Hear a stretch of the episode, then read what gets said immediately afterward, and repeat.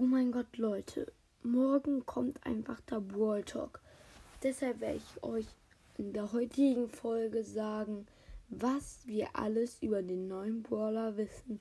Wie zum Beispiel, dass er höchstwahrscheinlich in einem oder einem arbeitet und auf jeden Fall hat er etwas mit zu tun. Also viel Spaß. Ja, der neue Brawler arbeitet halt höchstwahrscheinlich äh, in einer Burg oder die etwas mit dem Starpark oder so zu tun hat oder einem Zirkus. Auf jeden Fall kommt der Talk am 21.08. Ähm, ja. Ja, wahrscheinlich kommt wieder ein Einspieler wie beim letzten Mal.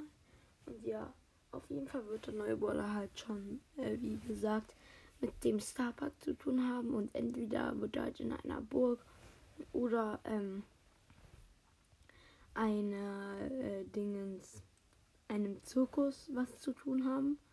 Ähm, und ja, Leute, das Geschlecht ist noch nicht bekannt, aber ich ich glaube, dass es eher ein Mädchenborder wird. Wieso kann ich euch nicht sagen?